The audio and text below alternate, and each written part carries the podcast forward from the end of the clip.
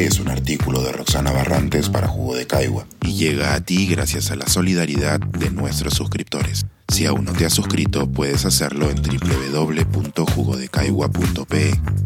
Ahora puedes suscribirte desde 12 soles al mes. Las cifras de julio, de cómo un necesario entusiasmo se convirtió en una decepción. El título de este artículo me tienta a relacionar su contenido con Julio Velarde, que no a Julio Iglesias, pues ha sido precisamente el presidente del Banco Central de Reserva quien presentó el último 15 de septiembre los resultados económicos del Perú durante el mes que lleva su nombre. Pero en verdad, más me tienta a pensar en julio como el mes que perdimos la ingenuidad. Este año las proyecciones económicas han variado, lo que es normal, porque cuanto más nos acercamos al presente, existe más información y se pueden corregir las cifras proyectadas, sea al alza o a la baja. Si la variación que nos convoca hubiera sido al alza y hay indicadores más optimistas a futuro, tendríamos otro tipo de comentario en este momento. Pero lo cierto es que este año las correcciones en las cifras proyectadas han virado hacia perspectivas pesimistas respecto de la actividad económica. De acuerdo a lo compartido en la citada conferencia de prensa, los peruanos vivimos los resultados de varios eventos que han debilitado a la economía luego de afectar las decisiones de inversión. ¿Cuáles son esos dos grandes eventos? El primero es lo que la mayoría llama conflictos sociales, aunque yo prefiero llamarlos problemas de legitimidad política. Desde el golpe de Estado de Pedro Castillo en diciembre de 2022, muchos peruanos han salido a protestar por diversos motivos.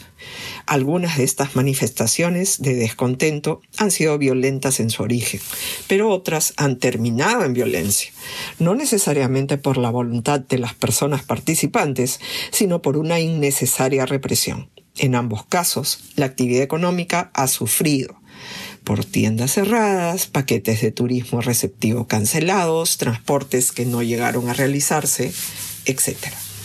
Llamarlos conflictos sociales evoca una protesta sin razón y sin canal de solución.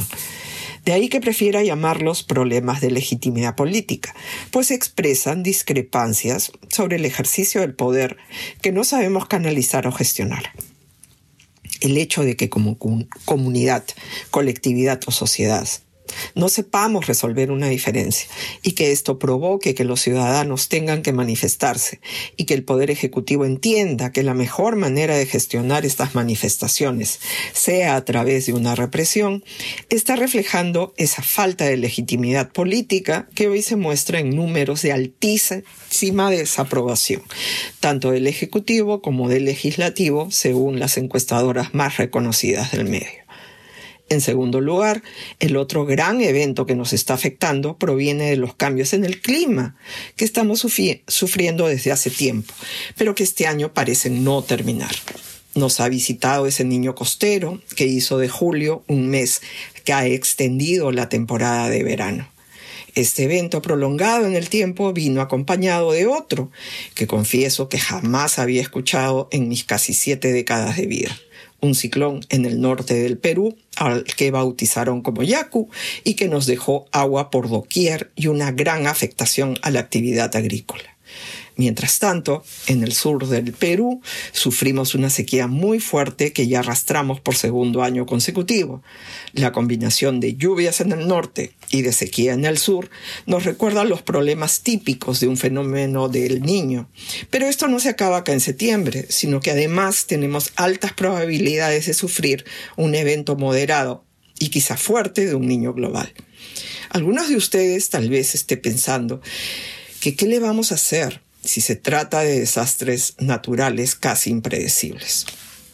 No obstante, lamento decepcionarlos. Son riesgos para los cuales tenemos que prepararnos. En realidad, podríamos afrontarlos con una óptima gestión pública a todos los niveles, no solo a nivel del gobierno nacional, sino de los gobiernos regionales y los gobiernos locales. ¿De qué manera?